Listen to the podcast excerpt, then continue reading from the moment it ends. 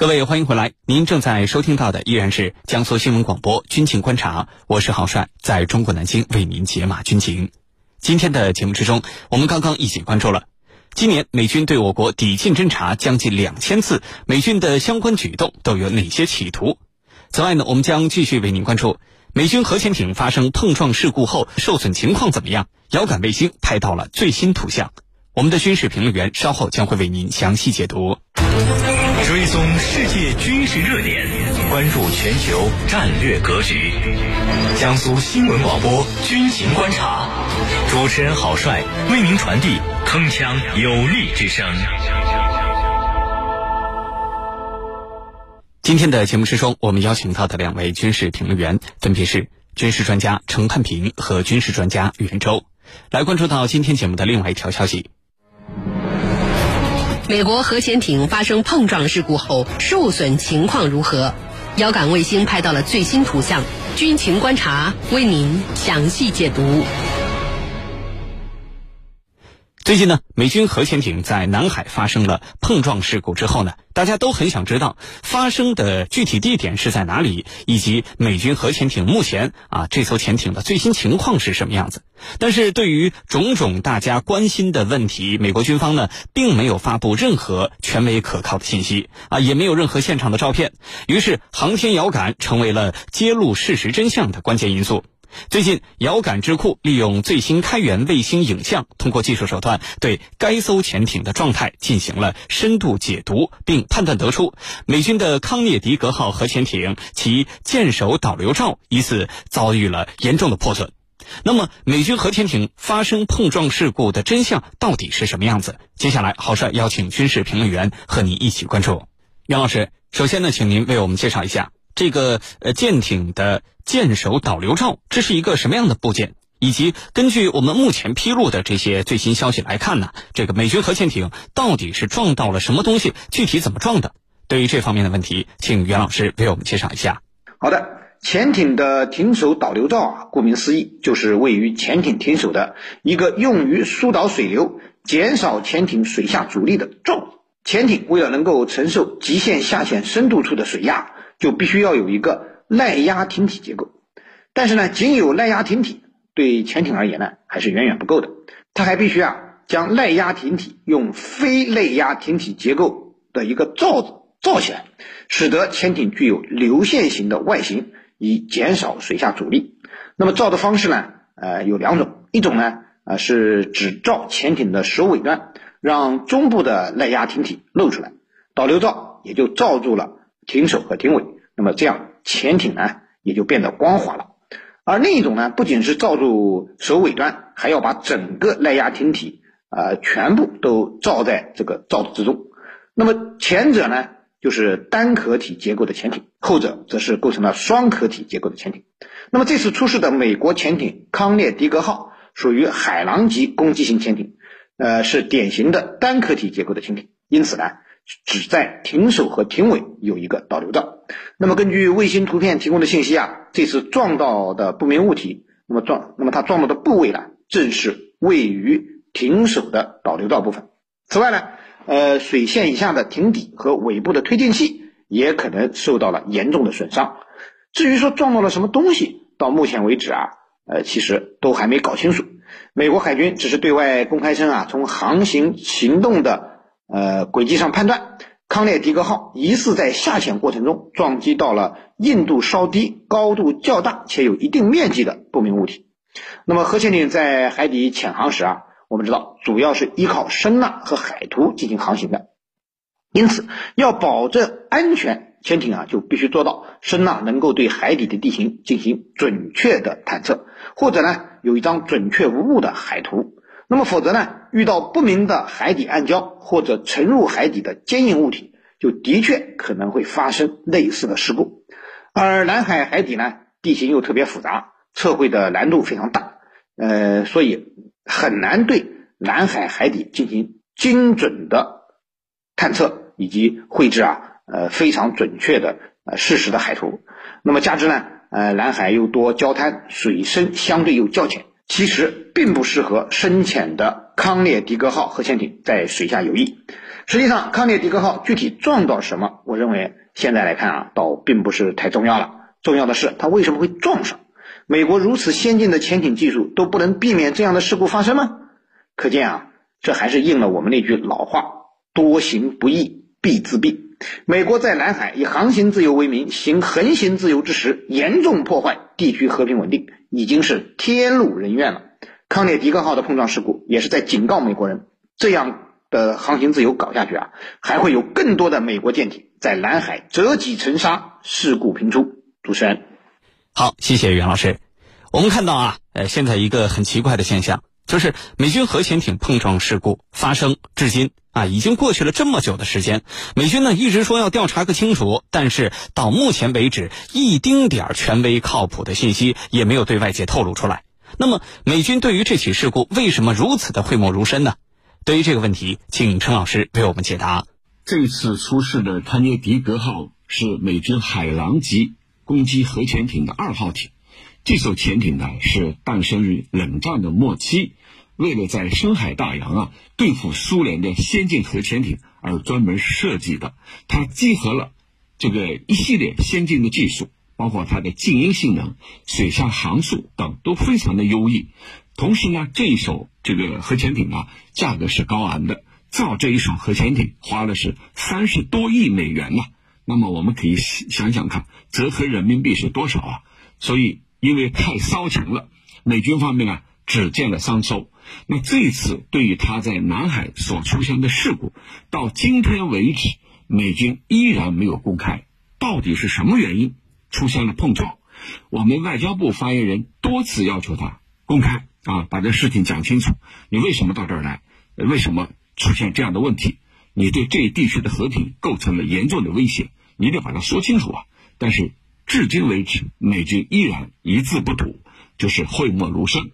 其实啊。涉及到美军潜艇的事故，在历史上是有的。比如，一九九二年，美军的巴特鲁日号核潜艇就和俄罗斯的核潜艇发生了相撞；二零零一年呢，美军格林威尔号核潜艇就撞成了日本爱媛号渔船；二零零五年呢，美军旧金山号核潜艇撞上了海底的山脉；二零零九年，美军的哈特福德号核潜艇撞上了新奥尔良号。两栖舰，从这些数据来看啊，过去美军的核潜艇所撞的有船，有自己的船，还有海上海底的山脉啊，还有渔船，还有对方的潜艇，什么都有。那这一次呢，这个美军什么都不说啊，讳莫如深。其实美军他是注重这个透明性的，军队的透明性的，但很奇怪，这一次他就是不说，呃。那么我们分析啊，它到底出了什么问题？到底撞到了什么？这个康涅狄格号，它的海底的隐蔽性，的确啊是使它有强大的威慑性能，就是你看不见我，我看得见你。但是呢，它主要活动于水下的特性啊，也让潜艇自己啊，这个在航行过程当中会出现一些问题。那么如果说在航行过程当中，不按照规程使用声呐等设备来感知，来进行动态感知，同时呢，也不及时更新水下的水文和地形资料，那么就有可能给潜艇自身带来风险，刮蹭，甚至呢出现海底的碰撞是在所难免的。那么刚才我用了几个呃原因，就是你不按海底声呐来。进行动态感知，这是一个。第二个呢，不及时进行水下水文资料和地形的更更新，啊，这两个都会带来风险。我们先先说说第一个，你不按规程使用声呐，那这一次它很有可能没有按照规程，因为它有主动声呐和被动声呐，两个声呐如果同时用，它的效果是很好的，但是会带来一个问题，会被对方感知到。会被对方侦查到、侦听到，因而呢，它有可能没有按规程。再一个呢，水下水文资料你要及时更新，因为南海这一块不是你美国的家门口，很多水下水文资料它是在不断的变化当中的。我们打个比方，沉下去一个东西，啊，你没有及时的更新，这一块新出现了水文的资料，你没有更新，那都有可能在你不完全使用声纳设备的背景之下出现问题。那么问题来了，它到底撞的什么？那撞的是什么？我们分析啊，它之所以讳莫如深，很有可能撞到自己的东西。什么叫自己的东西？自己布放的无人潜航器，或者说这个无人潜航器失效了，感知不到了，啊，那有可能碰上了。那至于讳莫如深呢，就是因为我不想说，说了的话会让你们啊察觉到我未来还可能会碰到类似的情况，你们会进行相应的部署。我打个比方，这个废弃的物品，你们有可能重新去布置。重新在我活动的区域和海域进行布放，那就对我构成了威胁。干脆我不说了，我啥都不说了，啊，这就是这一次啊，美军方面，呃，讳莫如深，一直到现在讳莫如深。而我们呢，多次要求你美国要说清楚，你为什么来到这儿？对，你来这儿的目的是什么？啊，那么这就带来一个新的问题：这个美国为什么把他的潜艇不断的放到南海呢？对吧？这就是一个新的问题。主持人，好，谢谢陈老师。我们看到啊，美军这次出事儿的康涅狄格号核潜艇，这个受损还是比较严重的。大家就很想知道，呃，接下来它要如何进行维修呢？还能不能说啊彻底修好，并且恢复此前的战斗力呢？请袁老师为我们分析一下。好的，接下来啊，呃，美国肯定会对康涅狄格号进行维修的。呃，一方面呢，这艘海狼级。攻击型潜艇啊，它的性能优异，美国海军啊不可能轻易的将其废弃。而另一方面呢，这艘海狼级攻击型潜艇受损的情况也并不致命，完全是属于可维修的状态。刚才我们也给大家介绍了，呃，它应该是在下潜的过程中撞上了硬度稍低、高度较大且有一定面积的不明物体，那么最终才导致了艇首水线以下的艇底和尾部的推进器。呃，受损。那么这些受损的部位啊，都不是致命性的部位。而且呢，这艘攻击型核潜艇在出了事故之后，还能够紧急上浮，并且航渡至最安全且距离最近的关岛阿普拉海军基地进行检查修整。那么这样的行动也进一步说明了它并不是无药可救。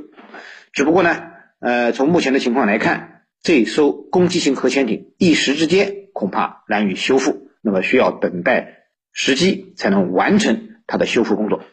呃，一方面呢，因为美国在西太平洋的各个海军基地啊都不具备修复这样大型核潜艇的能力啊。那么它目前停泊的是关岛的阿普拉呃海军基地。那么这一基地呢，呃，并没有修建大型修船台或者干船坞，而它的浮船坞呢，又没有办法保证大吨位的核潜艇维修的需求。那么除此之外，你像日本冲绳，呃，还有新加坡啊，他们这些海军基地呢，都不具备啊修理这艘潜艇的能力。呃，那么要想完成它的修理，可能只能返回到美国本土的拥有这种呃修理潜艇能力的大型军港。那么从现在公开的卫星影像上来看呢，呃。美军好像也没有准备在关岛把这艘潜艇给修复完成。那么美军呢？呃，现在已经完成了对该潜艇的检查工作。那么卫星图像显示呢，工作人员和车辆啊这些设备呢，呃，基本上已经全部撤离了现场，并且呢，并没有进驻其他新的这种大型的设备，呃，更没有要展开维修的迹象。那么预计呢，康涅狄格号潜艇啊，下一步很可能还会向。本土机动进行航渡，那么回航到母港，呃，布雷默顿海军基地进行水线以下受损部位的维修。那么同时呢，我们也要看到布雷默顿海军基地啊，啊，虽然有六个大型的干船坞啊，可以用于核潜艇的维修，但是呢，各个干船坞啊，可能都已经排定了工期啊。毕竟啊，最近美国需要修理的舰艇还比较多，而康涅狄格号。呃，它的核潜艇碰撞事故呢，又是事出突然，所以它具体的维修的计划和方案、工期都没有确定。那么在这种情况下啊，康涅狄格号可能要排队等待，才能等到给他维修的这个机会。所以，呃，我们可以判断啊，康涅狄格号很可能在很长一段时间内都无法再到南海来惹是生非了。主持人，好，谢谢袁老师。我们注意到，就在美军核潜艇，也就是这艘康涅狄格号在南海发生了碰撞事故之后不久，又有一艘美军核潜艇疑似是在我黄岩岛以北的海域上浮。那么，美军的这个动作又是什么意思呢？对于这个问题，请陈老师为我们解答。好的，刚才我已经说了，美国的核潜艇为什么要布布放到南海啊？要布防到南海，放置到南海，你的意图是什么？其实很清楚。首先，我们要看中国的核潜艇，它的活动的范围，它就在南海。我们看啊，这几大海域，渤海它的平均水深是十八米，黄黄海啊这一块的水深也就是几十米，东海呢平均水深三百四十九米，南海的平均水深多少呢？四千米。那么四千米的水深啊。作为中国的第二次核打击力量，我们的核潜艇放在这儿是最为安全的。那么，其实这是公开的秘密。而美国把潜艇进入到这儿呢，就是要跟你针锋相对啊。由于我们明确承诺不首先使用核武器，这就意味着我们在进行核反击的时候，我们的海上核力量扮演着重要的角色，就是。在海上的核力量，对我们来说，对对方来说都是至关重要的。而美国呢，对我们的忌惮也就在这儿，因为我们核潜艇发射的核弹头，通常你是无法防住的，防不胜防。因为我可能是多弹头，一枚导弹携带多枚弹头，那么对你美国呀，可能会带来毁灭性的打击。所以这也正是为什么美国对我们非常忌惮的原因。同时呢，第二个可能呢，就是出于美国的地缘战略的需要，美国把核潜艇屡屡出现在南海，包括这一次在黄岩岛露出水面，其实就是告诉他的盟友们，我就在这儿，你们不用怕，你们可以大胆的去挑衅中国。那么这两天东盟峰会正在开，拜登是过去四年来首次出席这一会议。尽管是视频会议，但是他承诺要对东盟国家给予大力的支持，包括这次要提供一亿美金，在东盟的疫情防控、经济恢复、供应链等方面提供支持。这里头我们就对应上了，在军事上要给东盟国家展示我在支持你，在这个疫情防控、经济恢复等方面也在告诉他们我在支持你。这就是和我们要争夺地缘影响啊！你看，中国对你们的支持力度很大，我呢也在对你们提供支持，同时我在安全上也在提供你们大力的支持。这里头啊，对东盟国家、对南海伸手国，那一定会起到一种，在美国看来会起到一种不一样的作用。第三个原因呢，就是告诉自己的追随者，告诉自己的盟友们，像澳大利亚、日本。这些盟友们啊，我们一起去挑衅中国，把中国遏制住，因为我们有着共同的价值观，而和中国呢是有着完全不同的价值观，这是两个体系的搏斗，我们一定要团结起来对付中国。这里头啊，包括美国所成立的美澳英三边机制阿库斯，都是出于这样的目的。但是这样的目的能不能得逞？我认为这现在已经没有任何冷战时期的土壤和气氛，根本不可能。因为全球需要大家的合作，尤其是中国这样一个新兴的大国，更需要他的合作。主持人。